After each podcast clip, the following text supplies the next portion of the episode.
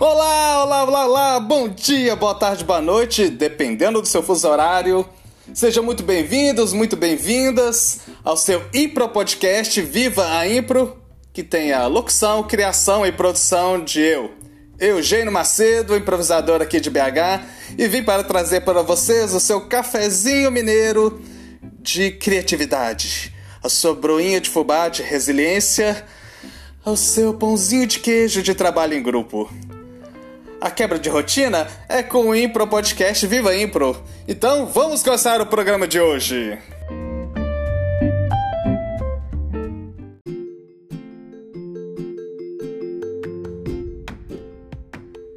Vamos falar um pouco de humor, sobre a comédia, sobre o rir, sobre a espontaneidade e o jogo, que está presente totalmente na improvisação. O texto a seguir é do livro chamado Entendendo Humor de Araceli Martins, da editora Paulus. Eu vou lendo vários trechos, então não repare se uma coisa se uma coisa não continua a outra, mas eu achei muito legal as partes que eu escolhi. Então ele fala, então o livro é Entendendo Humor, então ele fala o que ele afinal. Atividade do intelecto capaz de caminhar lado a lado com o pensamento mais profundo de serviço das articulações lógicas para se expressar. É o que fazemos o tempo todo nas nossas associações livres, as nossas ideias, as ideias que se conectam umas às outras, não é? Claro que não se trata apenas de rir ou de viver à busca de ideias engraçadas, pois uma das raízes do humor e sua expressão no riso ou, sorriso nasce da, olha só, espontaneidade. Ou melhor, resgata. Algo estava perdido, tolhido ou simplesmente adormecera. Havia uma desarmonia, uma desproporção, qualquer coisa batendo em falso, então uma quantidade de energia vai crescendo e de repente um gesto ou palavra revela a verdade, não totalmente consciente da situação. Daí vem o riso fluindo, lavando e dando expressão. As atitudes que se originam no mundo contemporâneo, em que a eficiência é o critério básico, distanciam as pessoas da capacidade de e com o corpo todo. Não é nada difícil que nessas condições alguma criança de qualquer idade diga, sem nenhuma cautela, que o rei está sem roupa. A armadura que o herói moderno veste para ir às suas batalhas, terno, gravata e pasta de executivo, ou o vestido e blazer da heroína, escondem muito mal o desconforto de seu dono. Humor contagia, seja ele bom ou mau humor. Esse desconforto da roupa que não nos protege, mas aperta, tem o dom de, como uma nuvem, toldar nosso ambiente interno e comunicar-se aos outros. É atitude, são os nossos modos e o nosso olhar que interagem, produzindo uma atmosfera. O jogo e o humor nascem de uma fonte comum: o movimento expansivo das energias vitais em direção ao prazer e à liberdade. E como ignorar a capacidade que o jogo tem de indiretamente provocar o riso? Então, uma nota Gente, quantas vezes jogamos e rimos das coisas que acontecem? Quando faz um gol ou quando se perde, a energia que, que é gasta, uma simples partida de totó, um simples videogame, isso é incrível. Então vamos voltar aqui e como ignorar a capacidade que o jogo tem de indiretamente provocar o riso. Nos campos de esporte, nas quadras das escolas, ouve-se os risos, gargalhadas em meio a explosões próprias da característica expansiva do jogo. A linguagem extrapola o enquadramento bem comportado das atividades sociais comuns. Instala-se um outro modo, um outro tempo. Palavrões e provocações, os mais variados, mesclam-se aos jogos esportivos, sendo quase sempre contidos dentro dessa expressão vaga, o espírito esportivo. Como como se dentro do jogo houvesse a tolerância natural, certo excesso que não pertence à objetividade do jogo mas é como que o tempero de uma atividade que, caso se limitasse à objetividade pura e simples, poderia ser limitadora e ter mais características ter mais característica burocratizante do que criativa. O espírito esportivo permite que a brincadeira dê calor ao jogo, que o riso e a atenção natural do empenho em atingir a finalidade proposta se mesclem. Aí mais para frente nesse capítulo ele fala de três palavras em inglês, que é play, joke e kid.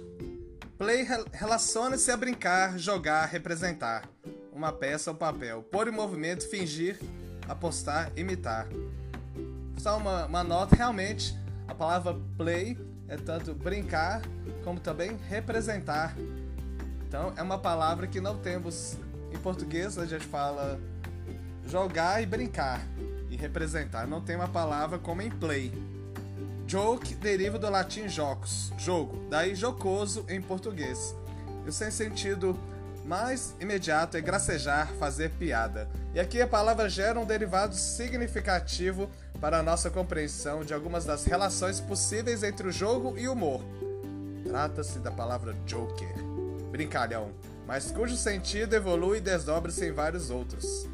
O Joker, se você gosta dos filmes da DC, é o nome do personagem do Coringa. Que aqui teve um problema de tradução, que é CO, Coringa, enquanto a carta do, bar do baralho é o Coringa. Então vamos lá. Joker, brincalhão, mas cujo sentido evolui e desdobra-se em vários outros. Que muito revelam a respeito de uma intenção e um estado de espírito que o elemento jocoso, associação do humorístico ao lúdico, se associa. Joker refere-se a uma pessoa que não deposita muita fé, ou que não merece vencer. Alguém que é, em sentido pejorativo, uma piada. Desculpa aí o barulhinho. ou ainda, a uma cláusula colocada intencionalmente para passar despercebida no contrato e que mais tarde pode causar problemas ao desatento. Assim, quando a própria cláusula é uma maneira de bular a pró própria lei, está em presença do mais legítimo Joker, o elemento enganador, ou trickster, aquele que prega peças, o Coringa por excelência. No baralho, o Joker é chamado de Wild Card, a carta desembestada, selvagem, sem freios. Ela tem uma energia própria que não cabe do mesmo modo que as outras cartas nos moldes comuns das regras, podendo por isso mesmo auxiliar enormemente o jogador tirando de apuros permitindo-lhe dominar certos tipos de jogos, como Silver, Silver do Zorro, aquele cavalo. É que ele, o Coringa, o Bobo, ou mais acertadamente, o Louco do Tarô, já se escreveu sobre ele o suficiente para encher vários livros. Mas estamos falando de jogar e rir, e não podemos descartar essa carta por enquanto. Sally Nichols e sua obra Jung e o Tarot dedica-lhe um exame detido e amplo, mas o que nos importa no momento é compreender que o louco, Coringa, com todos os aspectos que o deixa fora das convenções, vai lançar por terra aquilo que estava petrificado, que não mais funciona por estar obsoleto, ocorrendo o risco de enrijecer-se. Pois aí, antes que a rotina se instale cheia de certezas, ele entra como elemento perturbador e indomado. Ele não é um insano, um marginal que simplesmente ataca e descumpre as leis. Bom, o Coringa do Batman sim, né? Ele, o Coringa, é a fundamentação para a lei existir de maneira vital e evolutiva, por ser exatamente o crítico da lei imobilizada. O Joker consegue abrir uma situação fechada. A terceira palavra é kid, criança, que gera o verbo brincar, gracejar, dizer coisas nas quais não queremos acreditar por serem surpreendentes por fugir ao padrão previsto. E o ar kidding encontra o mesmo sentido em português. Você está brincando. E aqui, o inglês une o mundo da criança ao do humor, atitude que não leva a vida a sério, segundo os valores do dever ou da racionalidade absoluta, ou de quem sabe que a vida é séria demais para deixar que ela se cristalize sob códigos inertes. Que essas palavras fazem abrir espaço para significações correlacionadas que se ativam pelo imaginário. A brincadeira e a piada, o elemento que contorna situações aparentemente sem saída, a ruptura de regras e a introdução de outras mais arejadas, a infiltração do imprevisto na ordem supostamente imutável. Para chegar a isso, tem de recorrer a certo tipo de coragem, levando ao resgate de forças às quais não recorríamos e que nos permitam solucionar paradoxos aparentes a necessidade de ruptura de regras, a coragem e a brincadeira, arriscar-se para recuperar a vulnerabilidade da criança. É a imaginação em sua abertura para coisas que não foram testadas na realidade concreta. O elemento que introduz a possibilidade de nos lançarmos a novas experiências sem ela nenhuma aventura seria permitida ao ser humano.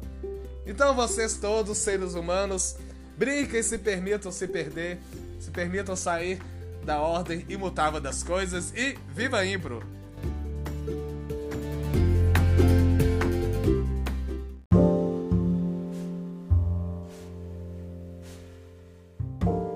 Glossário de termos da improvisação teatral. Fonte: livro Improvisação para o Teatro de Viola Spolin, editora Perspectiva. E o termo de hoje é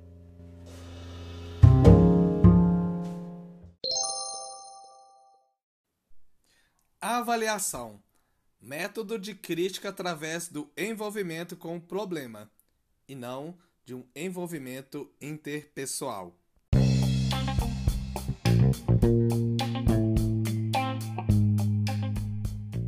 Viva a Impro Indica! Indicar a Impropédia, a enciclopédia da improvisação teatral brasileira, projeto encabeçado pelo Edu Miele.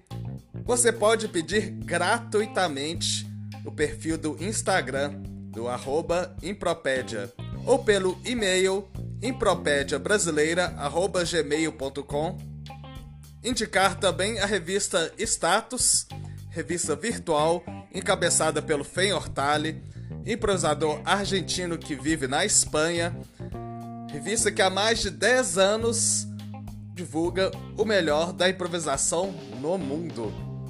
Você pode também ter um perfil no Instagram e o, o site é o www.statusrevista.com.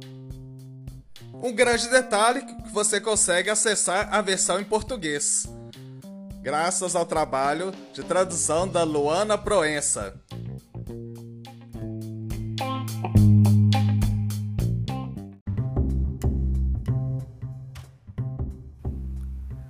Maravilha, maravilha, já terminou mais um episódio do Viva Impro, esse maravilhoso podcast. Mas semana que vem tem mais. Críticas, sugestões, dúvidas? Mande uma mensagem no meu Instagram, eugênio.macedo.impro11 ou mande um e-mail para eugênio, eoscomédia, arroba gmail.com. Eugênio e os comédia.